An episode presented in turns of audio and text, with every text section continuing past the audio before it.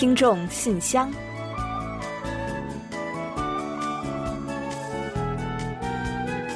分享最新动态，聆听您的心声。听众朋友们好，我是李璐，欢迎您收听《听众信箱》节目。听众朋友，大家好，我是婉玲，非常高兴呢，又时隔一周，准时跟大家相会在节目之中了。嗯，相信呢，不少听友已经获悉了啊。最近这一两周呢，韩国的疫情又重了。没错，那如果说上一波的疫情呢，还是比较集中在大邱和庆北等个别地方啊，但是这次的疫情呢，人们就比较担心会多点爆发了。嗯，所以呢，紧张感呢似乎更强一些。是的，所以呀，我们呢也是有双若着，也就是又开始居家办公了啊。呃，有人欢喜有人愁吧，但是呢，没有办法，减少聚集和扎堆儿，对防疫来说还是很重要的。那另外啊，虽然呢天气呢还是很热，但是最近呢很多人呢都不敢再戴一次性口罩出门了，又纷纷找出了 KF 九十四、防飞沫等等防疫等级较高的口罩武装起来。那目前呢，首都圈地区呢还要求民众呢，除了在吃饭喝水以外呢，一律都要佩戴口罩。是的，像我们电台这种外来人员较多的地方啊，上级部门呢前两天也通知说，录音时呢可以视情况佩戴口罩。所以呀，今天呢，我和婉玲呢也是第一次尝试戴着口罩在和大家一起说话。没错，所以呢，大家有没有感觉我们的声音有一点点不一样呢？是不是更有魅力了呢？那疫情呢是来势汹汹，那所以我们还是尽量的要多做一些防范了。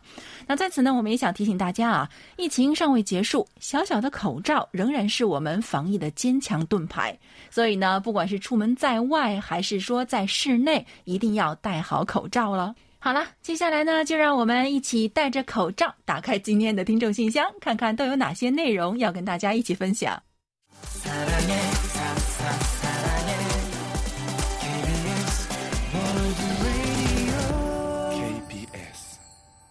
好的，欢迎回来。您正在收听的是韩国国际广播电台的听众信箱节目。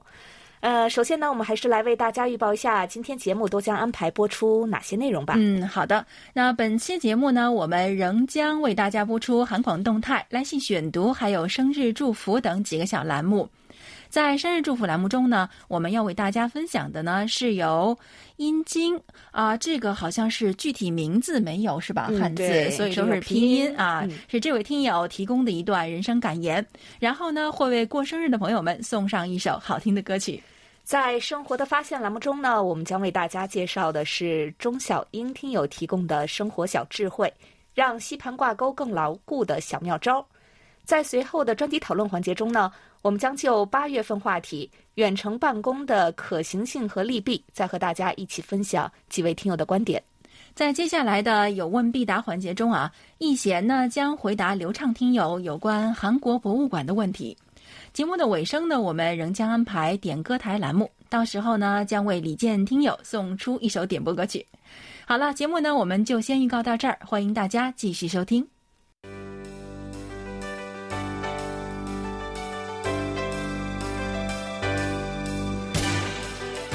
听众朋友，欢迎进入今天节目的第一个环节——韩广动态。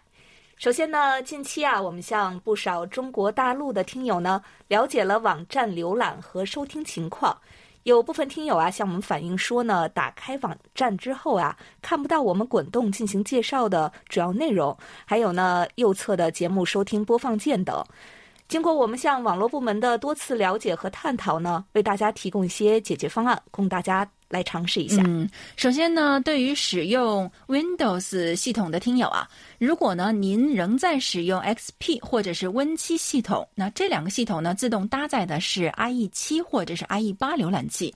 但是呢，我们的网站呢对于浏览器的版本要求是高一些的，那至少应该是在 IE 十一以上。所以呢，如果您仍在使用 XP 或者是 Win 七的话呢，我们建议您啊，将系统升级为 Win 十。那 Win 十呢，自动搭载 IE 十一浏览器，或许呢就可以解决上述的问题了。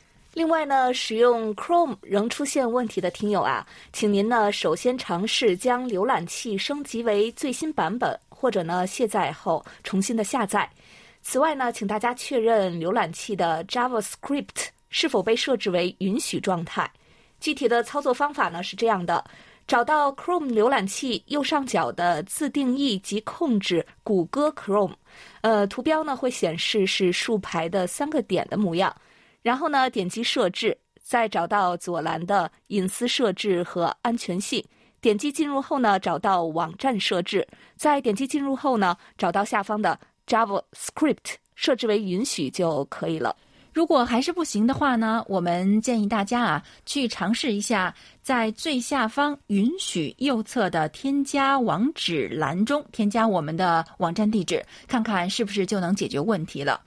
还有使用其他我们推荐的浏览器的听友呢，也请确保您的浏览器是最新的版本。那如果还有问题啊，我们也欢迎大家继续向我们进行反映。那我们也会再继续寻找方法为大家解决。那非常感谢听友们的反馈与合作。嗯，此外呢，再次提醒各位听众朋友们，我们的海外听友满意度调查马上就要截止了，截止日期呢是八月三十日，请希望参加但是还没来得及参加的听众朋友们呢，抓紧时间前往我们的网站首页参与线上调查。这个呢，也是我们本次听友满意度调查的唯一的参与途径。我们为幸运的参与者准备了抗菌口罩、口罩抗菌保管袋和当下韩国最时尚的单品——口罩悬挂项链大礼包。嗯，非常实用啊。那听友满意度调查呢，是我们最重要的年度活动之一啊。那对于我们未来的发展也是至关重要的。所以呢，我们恳请更多的听友也再来出一把力，助力我们取得更好的发展，为大家提供更好的广播服务啊！还有就是呢，我们的第五届用韩语制作视频征集展的这种预选赛征集啊，已经是结束了。但是啊，活动的精彩才是刚刚开始。那目前呢，我们正在如火如荼的进行评选，很快就将公布决赛的入围名单了，请大家持续关注。随后呢，我们还将会有决赛和人气视频投票等精彩的后续活动，欢迎大家呢为参赛者们加油。同时呢，这次呀也有不少的中国朋友参赛，让我们呢也一起为他们鼓鼓劲儿吧。活动详情呢，请大家前往我们的网站了解和观看。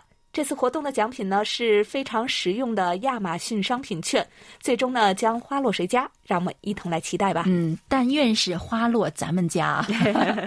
那另外呢，九月三日呢是韩国的放送日，那当天呢我们将安排播出一期五十分钟左右的多元文化家庭相关特辑，欢迎大家到时准时收听。那同时呢，因为那天是周四啊，我们原定播出的《今日首尔》走向未来，还有看韩剧学韩语呢，将暂停播出一期，还请听友们留意了。好了，最新动态呢，我们就先介绍到这里。下面呢，我们进入下一个环节，跟大家一起分享听友的来信。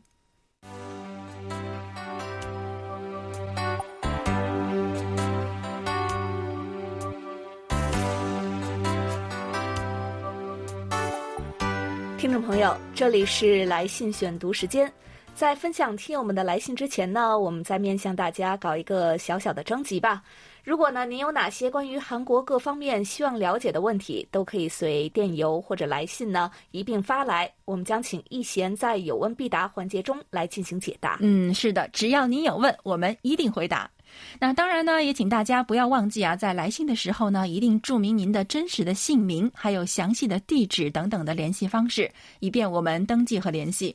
那我们稍后呢，会在点歌台环节中呢，再一次介绍我们的收听和联系方式，请大家继续关注。同时呢，也在这里感谢一下台湾的李成南听友和日本的塔卡西听友，二位寄送来的纸质收听报告和相关的资料呢，我们都妥善的收到了，也请你们放心吧。好，那接下来呢，我们就来分享一下今天的第一封来信吧。嗯，好的。我们今天呢要跟大家分享的第一封信呢，相信也是很多听友们等待了许久的一封信，来自我们的老朋友安徽省的楚昌荣听友。他在信中是这么写的：“尊敬的韩广中文组编播人员，你们好，我是安徽巢湖市的楚昌荣。二零二零年已经过去三分之二。”想想庚子年真的是多灾多难，上半年新冠肺炎疫情闹得村村封路、户户关门，复工复产不久，却又遭到了洪水的洗劫，真是让人欲哭无泪。我们巢湖六月十日入梅，七月三十一日出梅，今年整个梅雨期呢长达五十二天，这期间平均降雨是八百九十四毫米，朝南竟然高达一千三百七十三毫米，是常年同期的三点五倍。超长的梅雨期导致巢湖流域河流暴涨，由于长江上游洪水的顶多，长江水位高于巢湖水位，巢湖的水无法往长江里排。为了确保省城合肥和京福高铁、商河杭高铁，巢湖周边呢成了泄洪池。此次洪灾造成了合肥市八十多万人受灾，巢湖市呢是隶属于合肥市的，紧急转移了二十二万五千人，集中安置三万六千人，倒损房屋是一万七千间，农作物受灾面积十五点七万公顷，直接经济损失达五十一亿元。我们这个有着三千年历史的古镇浙高也遭到了历史上最严重的洪灾，自七月十九日开始。洪水一下子涌进镇区，有七条街道已经可以行船了，最深处呢达到了两米，哇，两米啊，真的够深的。二十三日呢，央视还做了四十六分钟的现场直播。我的家和两个孩子的门店都泡在水中，无奈之下，我和老板来到市里的女儿家。八月五日，水开始缓退，镇上在军人的帮助下开始清理垃圾和消毒。我和老伴在外住了二十五天，于八月十四日返回家里。这两天正在清理衣物，把被洪水浸泡尚能用的衣物呢洗净、暴晒，去除霉味。我们这个年纪啊，对物质上的东西呢已经没有太多的欲望了，能活着就好。每月有二三千元的退休金，能够生活，心已足矣。只是孩子们的财产损失，还需要有奋斗好多年才能够弥补。哇，哎呀，我想啊，真的是正在收听我们节目的听友们呢，一定也是有同样的感触哈。就像楚昌荣听友说的呢，二零二零年真的是个多事之秋呢。对于韩中两国来说呢，先是新冠突如其来，之后呢又是洪涝灾害。那这段时间呢，无论是中国还是韩国呢，都遭遇了太多的磨难。不过，让我们非常感动的是，那即使遭遇了如此的天灾。从楚昌荣听友的文字中呢，我们真的好像看不到太多的怨天尤人，那更多的呢是一种面对天灾的从容和淡定，啊，真的太了不起了！而且呢，楚昌荣听友家中呢发生如此的变故，还没有忘了给我们发来中文广播开播五十九周年的祝福，更是令人感动。那当然呢，广大听友们在了解了楚昌荣听友的遭遇之后呢，也都非常关心。那他在信中啊也提到了这一点。他说：“此次洪灾期间，感谢韩广对我的关心和鼓励，还有众多的听友对我的关心和关注，尤其是单金海先生、王作东先生和李雪女士，他们在朋友圈上看到了我发的水患视频之后，立即与我联系，询问我的身体状况，需要什么帮助，鼓励我挺住，让我非常的感动，也让我深深的体会到患难见真情。”所以借此机会，我要向金海先生、作东先生和李雪女士等听友表示衷心的感谢。谢谢大家在我遭到百年一遇的洪涝灾害之际给予我的鼓励和支持。谢谢了，听友们，我和家人一定会振作起来的。人活着就要奋斗，只要努力奋斗，我相信小日子一定会重新红火起来。啊，读完楚昌荣听友这封信啊。感觉更像是我们从他那里得到了勇气和鼓励哦。那在这里呢，也要感谢所有惦记着楚昌荣听友的朋友们。在这样的时候呢，大家的一句问候，不仅给了楚昌荣听友很大的鼓励，也给我们所有的人带来了感动。这就是韩广大家庭的温暖嘛。那最后呢，我想借用楚昌荣听友在信尾的那段话。祝福所有在新冠疫情或者是在洪水灾害中遭遇到挫折的朋友们，能够很快的振作起来。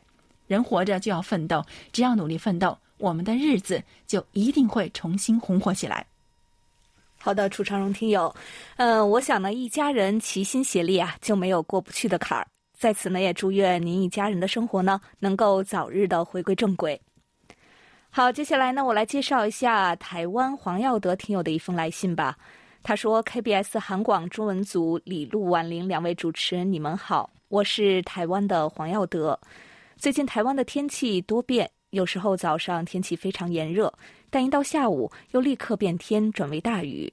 听说韩国跟中国大陆最近也是大雨不断，希望大家都能平安，也为这次遭受洪灾的听友们祈福，希望你们平安无事。好的，谢谢黄耀德听友的祈福啊。呃，近些年来呢，气候异常现象可以说是愈发的频繁和多见了。今年以来呢，尤其是这样。刚刚我们也说了，韩国呢今年也是经历了超长的雨季和水灾，之后呢又开始了酷暑的天气。在我的印象中呢，可能是炎热到来最晚的一个夏天了。大家呀都要多多的保重身体。另外呢，黄耀德听友呢最近在网上经常看一些北韩的消息，嗯，他说呢，这让我非常好奇北韩与韩国之间的关系。查询的时候，意外发现了一篇文章，上面写到了关于 KBS 曾经制作过的一档电视节目《寻找离散家属》，旨在帮助因南北战争而分离的家庭寻找亲人。看到这段文字，让我非常在意，所以就在网上查询一下关于这档节目的详情。之后就看到了柜台网站的一段英文字幕版的剪辑版影片。影片里，一位在 KBS 大田分台的女子。对着连线影像，向一位在济州分台的男子询问一些只有两人知道的问题，对方一一回答正确后，女子哭着大喊：“就是你啊，哥哥呀！”连线的另一边，女子的哥哥也是喜极而泣，场面令人动容。我看了这个影片之后，也去了 YouTube 查询了一些关于这个节目的影片。一九八三年八月五日播出的一集内容是这样的。一名年事已高的妈妈在寻找她的女儿，两人先是互问了一些家属才知道的问题。之后呢，女儿对着摄像机露出在脸上的痣跟胎记，妈妈看到当场忍不住大哭，一边大喊，仿佛是说着：“就是她，就是她，女儿啊！”对方看到呢，也是大喊着：“妈妈呀！”虽然影片里的韩文我只听得懂少少几个词。但是当听到女儿大喊着“妈妈呀”的时候，我的眼泪再也忍不住，一边看着影片，一边潸然泪下，感慨着战争让这么多人与亲人分离，让我们知道我们应该要珍惜现在和平的生活。希望以后呢，永远都不会有战争，世界能够和平。与这封信啊一起呢，黄耀德听友呀还和我们分享了他在 KBS 官方的 YouTube 上看到的视频的片段。是的。寻找离散家属呢，是 KBS 的一档经典节目。当年呢，帮助非常多的被迫分散的家庭重逢。不知道呢，您是否知道啊？当年寻找离散家属的活动的主要据点之一呢，还有我们所在的汝矣岛和 KBS 本馆大楼的前广场。当年的，广场上的台阶、过道上贴满了离散家属寻找亲人的大字报。这些画面呢，您或许也能在节目当中看到一些场面呀，非常的壮观和感人。再过不久呢，就将迎来中秋佳节了。每年快到这个时候啊，南北的离散家属团聚活动呢，也是人们所期待的。但是很遗憾的是呢，活动经常会受到南北韩政治关系的影响，才被决定能否举办。今年的形势啊，恐怕也是不容乐观的。但是呢，我们还是想要呼吁一下，离散家属团聚问题呢，属于人道主义问题，不应该被政治局势所左右嘛。而且呢，离散家属们要么是年事已高，要么呢已经离世，能够再次见到家属的人是越来越少了。不让更多人呢抱憾离世，也是当务之急啊。也请听友们呢和我们一起祝愿这些离散家属都能早日找到自己的亲人，并和他们一起团圆吧。好的，感谢黄耀德听友对我们节目的关注。那也相信韩半岛的和平一定会到来的。接下来的这封信呢，来自陕西骆银虎听友，他在信中是这么写的：“韩广中国语组听众信箱节目组李璐、婉玲和汉斌，你们好。在六月二十日的节目里啊，我听到了柜台播读我的去信，并且选我为热心听众。”在七月十二日的节目里呢，我听到你们播放我点播的周炫梅演唱的《雨中的永动桥》，非常感谢你们热心、诚恳、细致的为听众服务。我已经收到了柜台寄来的热心听众奖品，是一把精美的小扇子，上面印有韩国国立博物馆收藏的绘画，从中呢可以看出韩馆为听众提供纪念品真的是颇具匠心。我很喜欢这种小扇子。这些都凝结着韩广对包括我在内的听众们的深厚情谊和无限的关怀。我在夏季呢不太习惯吹空调，就喜欢用柜台送给我的扇子驱热。非常感谢中文组所有成员的努力。嗯啊是啊，其实呢，在以前没有电扇和空调的时候呢，扇子啊曾经呢是夏天的标配。那即使现在到处都能吹到空调，也有不少人呢，就像落银虎听友一样呢，仍旧非常喜欢用扇子去热。那我觉得啊，这应该是一是因为啊，空调吹多了对身体不好；第二呢，就是扇子本身呢，好像呢，它有一种情怀在里边。那我记得小时候呢，每到夏天啊，奶奶呢都会摇着蒲扇给我们讲故事，感觉那么多的故事啊，都是奶奶用蒲扇摇出来的。那我觉得这也就是韩广啊为听友们挑选扇子做礼物的原因之一吧。那送听友们的扇子礼物呢，我也见过，真的是特别的精美，而且很有情致，也怪不得大家喜欢了。必须给挑选礼物的工作人员点一个赞。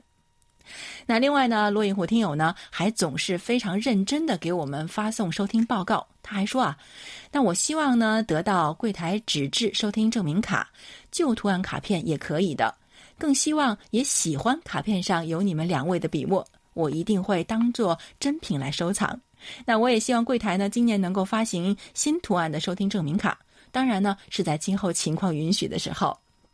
嗯，好的。如果您不介意的话，那我们俩就笔耕不辍，坚持为您写。那收听证明卡呢，我们会在条件允许的情况下呢，尽量的去满足各位听众的要求。那至于今年呢，是否会发行新的证明卡啊，我们一有消息呢，就会分享给大家的。嗯，在这里呢，还要感谢录音虎听友呢，一早一晚都会收听我们的节目。那其实啊，也正是这些支持啊，让我们更有信心，可以把节目办得越来越好了。还有呢，您在信中点播的那首啊，崔成珠演唱的《同行》呢，我们已经在上周的节目中为您安排播出了，希望您还满意。当然啊，也希望您继续与我们同行，让我们一起把韩广的节目越办越好。好的，感谢骆银虎听友。同时呢，也感谢今天来信和我们分享的几位听众朋友们。那时间关系呢，本周的听众来信啊，就先介绍到这里。下面呢，我们准备进入生日祝福单元，为下一周过生的听众朋友们送去我们最美好的祝愿。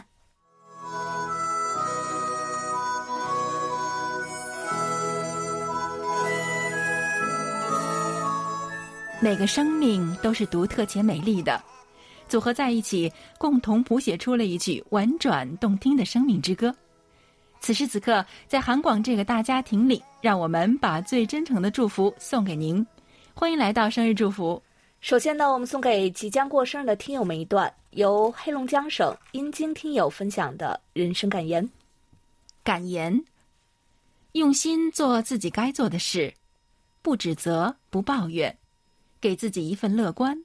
给自己一份平和，不计较，不比较，保持最真的情怀，保持最好的心情。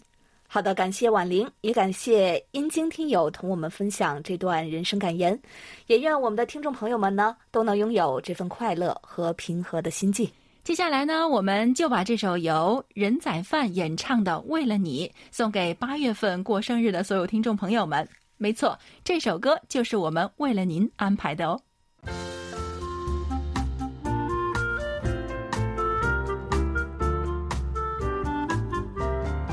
生活中的点滴值得发现，生活中的小精彩无处不在。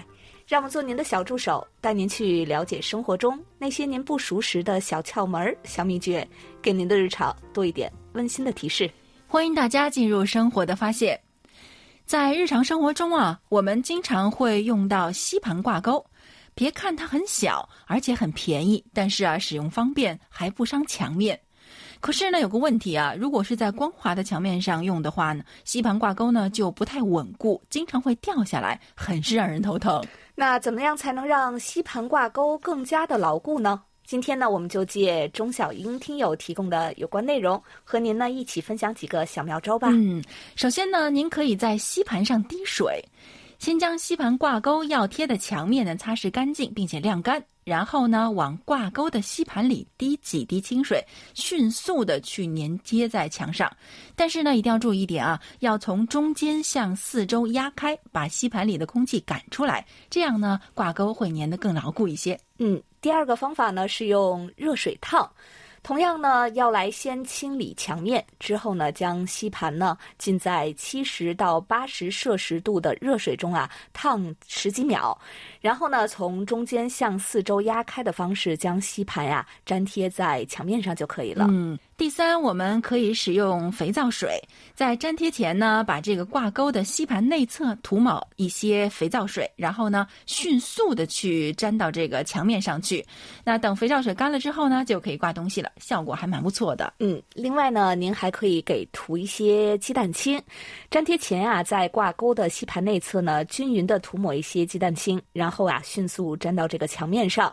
同样呢，要等鸡蛋清完全的干透之后再挂东西，这样呢会使吸盘挂钩变得更为的牢固。嗯，第五种办法估计大家没想到，咱们可以用护肤油，在粘贴前呢，在挂钩的吸盘内侧均匀的去涂抹一层护肤油，然后呢迅速的去粘到墙面上。哎，我发现了啊，都是涂了之后要迅速的粘上去才可以。之后呢，我们要静置一天之后再使用，那吸盘挂钩呢就会变得很牢固了。嗯，最后一种办法呀是涂牙膏，呃，挤出适量的牙膏，涂抹在吸盘挂钩的背面，然后呢粘在相应的位置，待牙膏干透后再挂东西。这一点呀也很重要啊，不管您是。使用的是什么样的办法，都要等它干透以后再挂东西。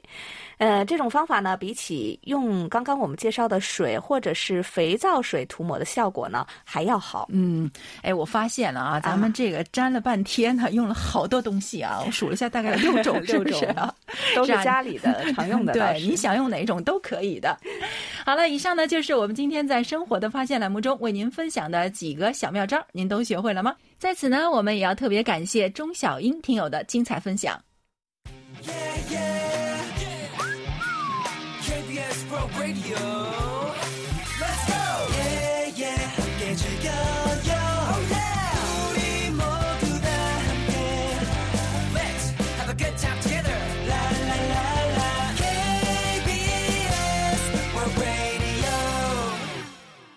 好的，欢迎回来，这里是韩国国际广播电台的听众信箱节目。下面呢，我们准备进入今天的专题讨论，就八月份话题进行最后一轮探讨。嗯，在分享听友们的观点之前呢，我们要先来预告一下九月份和十月份的讨论话题内容。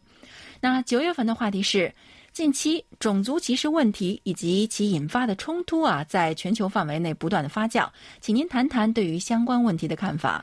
十月份的话题呢是这样的：您认为从什么时候开始对孩子进行经济和理财观念引导比较合适？嗯，如果您没有听清楚我们的介绍啊，您可以到我们的官网找到听众信箱网页专题讨论板块进行查阅的。下周呢，我们将迎来九月份的第一个周六，届时呢，将跟大家一同开始就九月份的新话题来进行讨论。也欢迎广大听友尽快将您的观点同我们一起分享。参与的听友们将有机会获得一份精美的礼品。好，在介绍今天的听友观点之前呢，我们再来介绍一下本月的话题吧。远程办公在技术上早已不成问题，但在疫情爆发之前，始终没有成为潮流。居家办公究竟是好还是坏？请谈谈您的观点。好的，接下来我们就一起进入今天的专题讨论。首先要跟大家分享的呢是山东刘德明听友的观点。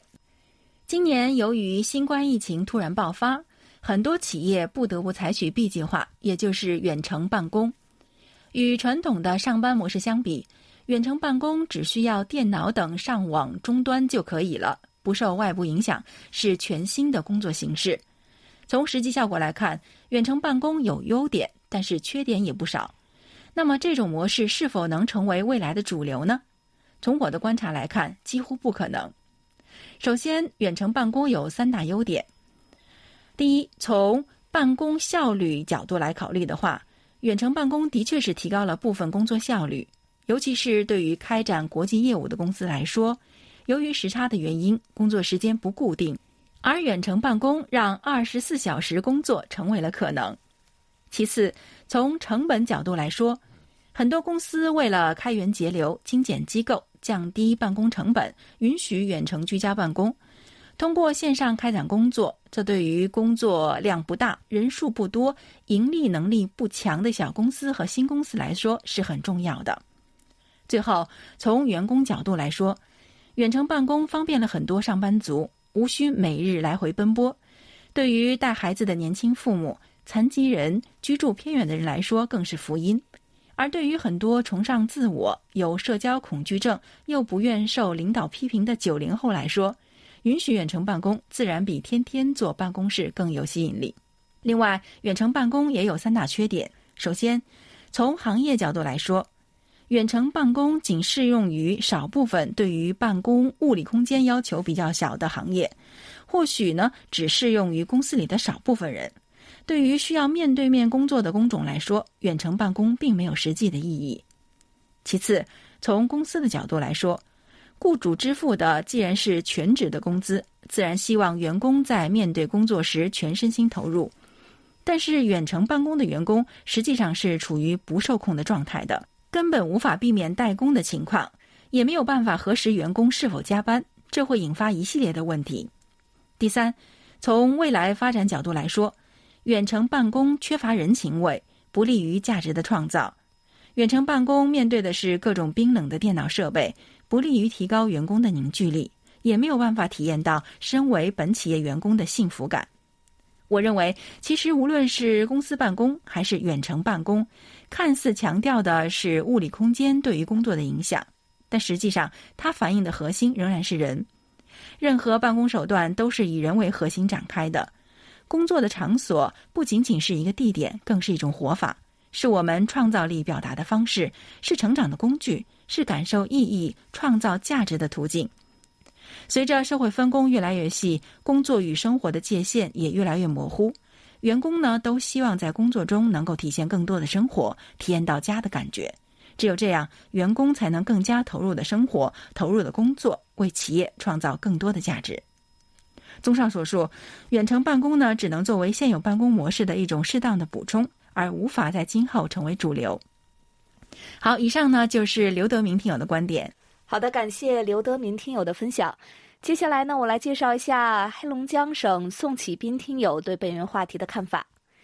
由于今年的新冠疫情，许许多多的单位都采用了远程办公，因而许许多多的员工又进行了居家办公。现在利用互联网技术，单位可以明确的下达工作目标，客观的进行绩效考核，这样也方便聘用异地的优秀人才。居家办公员工可以不用在上班高峰中出行，不用花几个小时挤地铁、公交，工作更有效率。员工坐在工作位置上，利用手机或电脑就可以和全国各地的同事面对面的沟通，不受时间、空间、地点的限制，高效的解决工作中出现的任何问题。由于运营成本、办公效率更高，人才体系更完善。远程办公的理念已逐渐被老板们所接受并应用，居家办公因为更有效率、更有目标性、干扰更少，一下子就受到了广大工作人员的欢迎和喜爱。这种模式虽然还有许多缺点和不足，比如上下沟通理解有时会发生一些疏忽和误解，这对管理者的专业能力也是巨大的考验。但是呢，总之这种办公形式是利大于弊。虽然远程办公和居家办公在中国还处于起步阶段，但一下子就改变了工作的模式，成为大势所趋。由于今年新冠疫情的发展和持续，大大推动了远程办公和居家办公的逐渐实施和规模的持续发展。新冠疫情是这个职场文化革命的催化剂。另外，由于互联网技术的飞速发展，移动办公也是大势所趋。好，以上是宋启斌听友对本月话题的看法。接下来是陕西省郭慧明听友的看法。进入二十一世纪，人们的观念日新月异，互联网的迅速发展，积极的推动了远程办公、自动化办公的飞速发展。那现如今，远程办公技术已经完全的成熟和应用到了各行各业。二零二零新春之际，巨大的需求瞬间引爆了居家办公模式。不得不说，这是新冠病毒疫情所导致的后果。迫在眉睫，迫使我们开拓最新颖的办公方式。虽然在短时期内居家办公发展的速度加快了，但是居家办公在新的形式中仍然存在着很多的问题。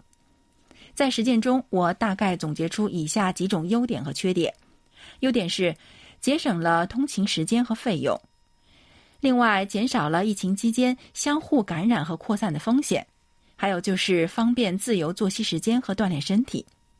但是缺点也是有的。首先，员工考勤、还有判定人员的管理、绩效的裁定以及监管都会出现漏洞。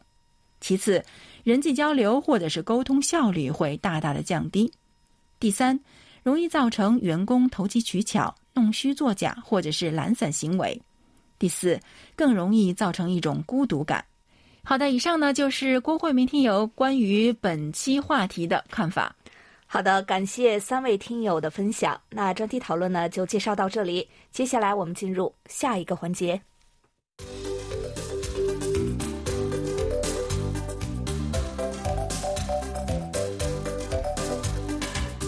有问必答。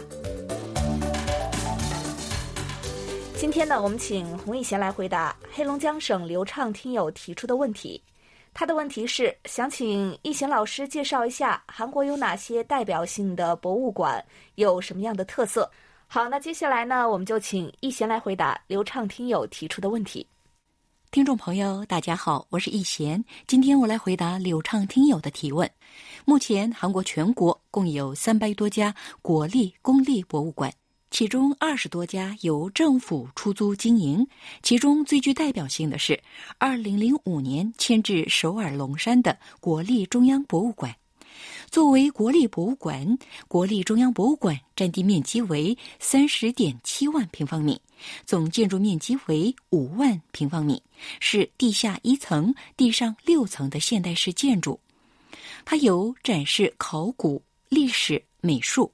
捐赠亚洲等各领域文物的常设展馆、企划展馆、儿童博物馆、户外展示场等组成。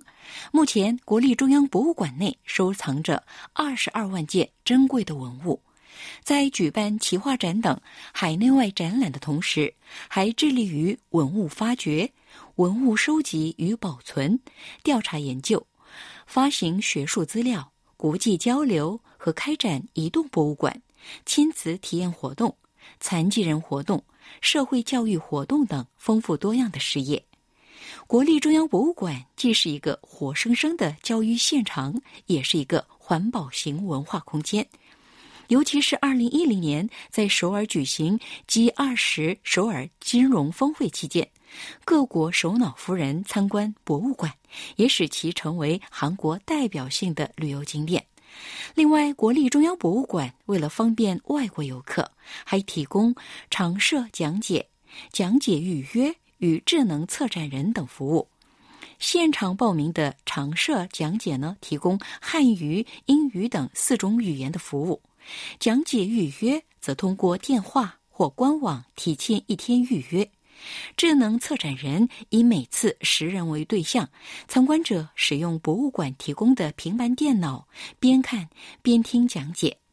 在韩国，除了国立博物馆以及历史自然史博物馆以外，还有很多高效运营的博物馆以及私立博物馆。其中，私立博物馆以主题博物馆居多，如泡菜、货币、传统家具、刺绣。名人、名画、传统节义、韩服、汉阳都城、天主教殉教者、纤维、足球、邮票、韩文等博物馆，都是收藏珍贵文物的特色博物馆。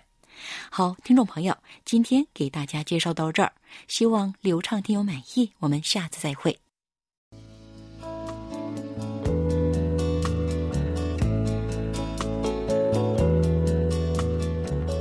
节目最后是点歌台栏目。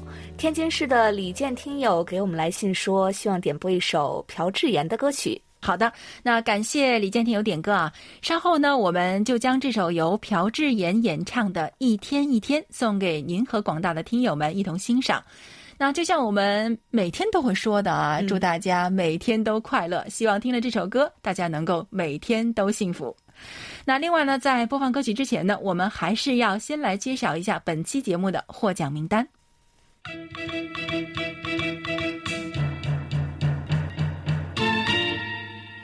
本期幸运听众奖品呢，我们送给为我们发送收听报告的白小浩听友。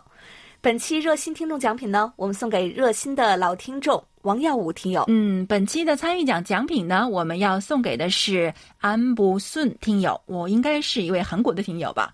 另外呢，还有一位是印度的保罗听友。感谢你们为我们反馈收听情况。好，那在节目的尾声呢，我们再来介绍一下我们的联系方式吧。我们的电子邮件联系地址是 chinese at kbs 到 co 到 kr。发送包裹或者是手写信的听友啊，请寄送至韩国首尔市永登浦区汝矣岛洞汝矣公园路十三号 KBS 韩国国际广播电台中国语组收，邮编呢是零七二三五。嗯，上网收听的听众朋友们，请记住我们的网址：word 点 kbs 点 co 点 kr 斜杠 Chinese。您可以到应用市场去下载我们的 APP KBS World Radio On Air 和 KBS World Radio Mobile，利用手机或者是平板电脑来收听我们的各档节目。好了，听众朋友，那到这里呢，本期的听众信箱节目就要在朴智妍演唱的这首《一天一天》中结束了。非常感谢大家将近一个小时的陪伴，同时呢，也要感谢参与今天节目的各位听众朋友们。嗯，不要忘了为我们填写海外听友满意度调查报告哦，只剩下 最后一天喽。是的，那欢迎大家继续给予我们鼓励与支持，多来信，多提宝贵的意见和建议哦。那到此，我们韩国国际广播电台一个小时的中国语节目呢，也就全部播送完了。主持人婉玲和李璐在韩国首尔，祝大家周末快乐，我们下周。再会。